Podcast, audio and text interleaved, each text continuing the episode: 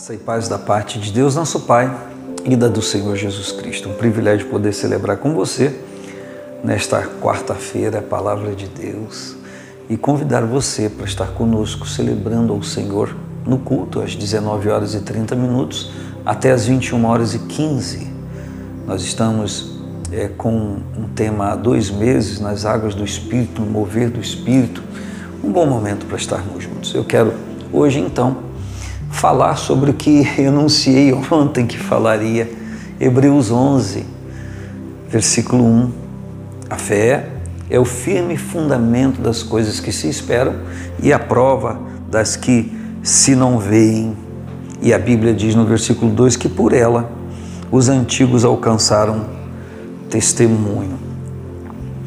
A fé é uma concessão divina a Bíblia diz que Jesus Cristo é o autor e o consumador da fé. A fé é uma resposta minha à graça divina, ou seja, todo ato divino, gracioso para comigo, que eu não merecia, que Ele me outorgou, que Ele colocou à minha disposição, que coloca à sua disposição e coloca à disposição de qualquer pessoa, é, é, ela tem uma resposta, ou seja, eu o crer nesta graça, o envolver-me com esta graça. Existe uma tese, uma teologia, um pensamento de que a graça de Deus é doada, atribuída, é dada e que não importa o que a pessoa fizer, a graça de Deus está ali na vida dele. Isso não tem amparo bíblico, isso é heresia, isso não tem é, apoio nas Escrituras, porque a, a graça divina é dada a todas as pessoas. Vamos lá? João 3,16.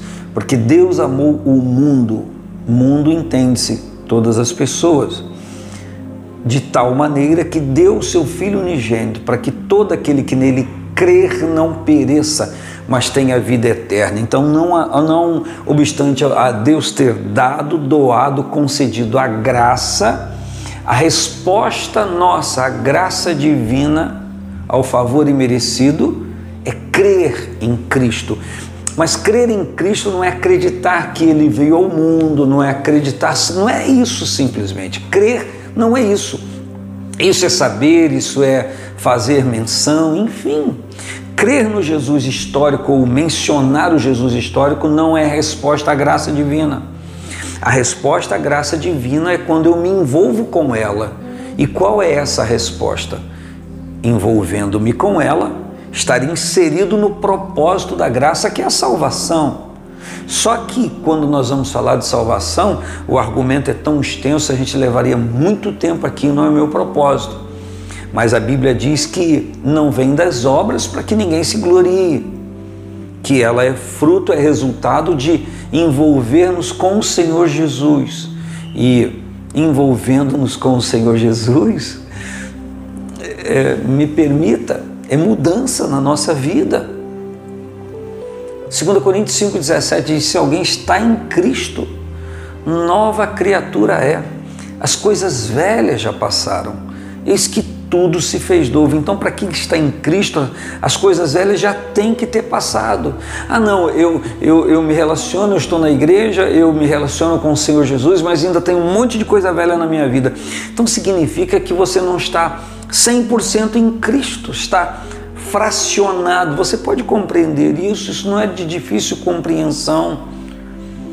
É, encontrar o apoio de mestres que diz não, você, a graça de Deus é derramada para todo mundo, é, a graça de Deus não te exige nada. Quem disse isso?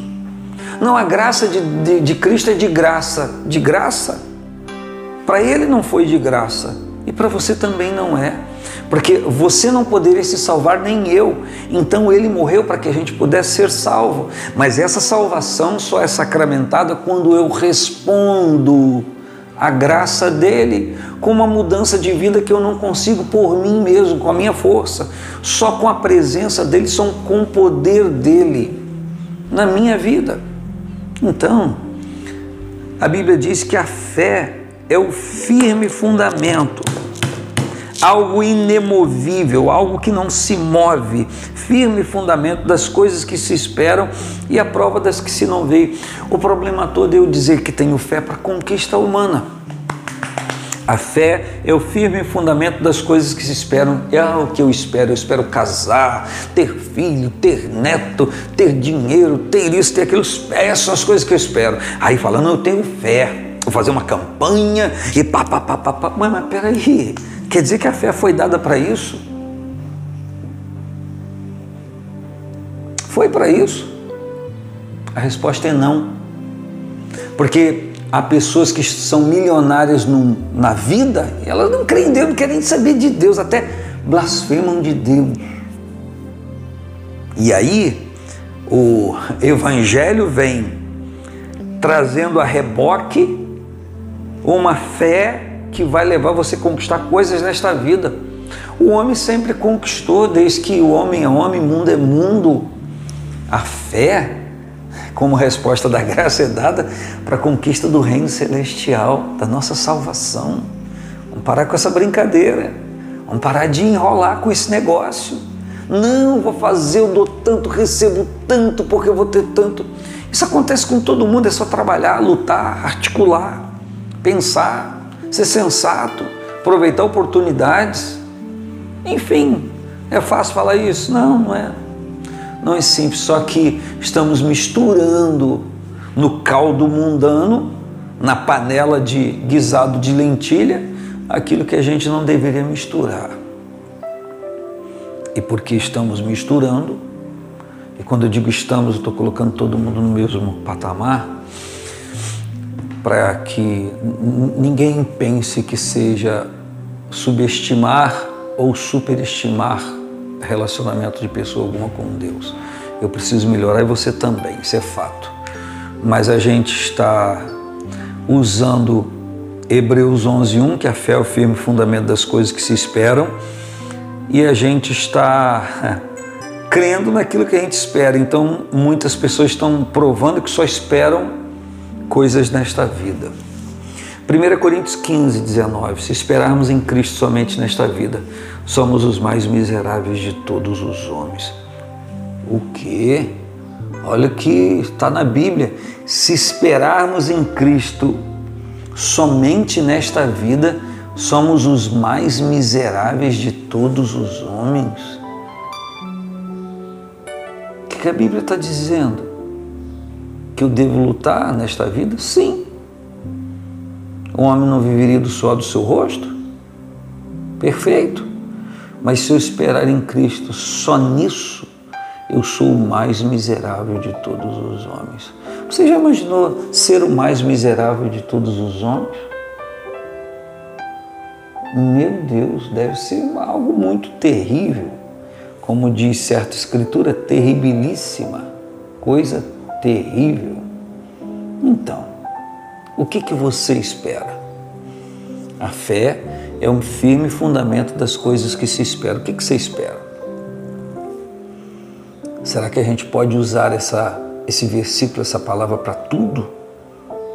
Para tudo na vida? Ou será que o que ele está pontuando aqui é a salvação? Será que a gente pode ver os versículos anteriores e os posteriores e analisar isso? A fé é o firme fundamento das coisas que se esperam. Sem fé é impossível agradar a Deus. Então, o propósito da fé é agradar a Deus. Qualquer outra coisa é artifício humano, é pensamento humanista, junto com a postura espiritual. Claro que eu tenho a minha vida humana e Deus sabe disso. Claro. Então, a gente crê em Cristo para salvação, nos envolvemos com Ele e Jesus cela. Buscai primeiro o reino de Deus e a sua justiça. Buscai primeiro o reino de Deus e a sua justiça. Não, não tem, não tem problema na transmissão, não. Buscai primeiro o reino de Deus e a sua justiça. E todas essas coisas que se esperam depois da salvação na vida humana vos serão acrescentadas. É o que a Bíblia diz. Eu sei muito bem o que diz o contexto de Mateus 6 e aqui Jesus está se referindo. Comer, beber, onde morar, tudo isso. É o que eles estavam preocupados no momento. Com que você está preocupado? Eu pego a mesma palavra e compartilho com você. Está preocupado com isso, isso, isso? Busque primeiro o reino de Deus e a sua justiça.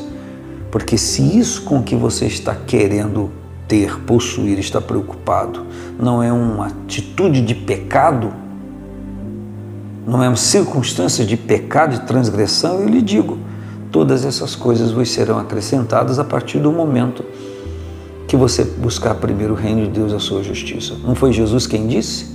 Se vós estiverdes em mim e as minhas palavras estiverdes em vós, pedireis tudo o que quiser e vos será feito. Não foi ele quem falou? Só que não é um versículo isolado, não é uma fala isolada, é uma conjuntura de ensinamento. Um grande abraço. Paz do Senhor Jesus.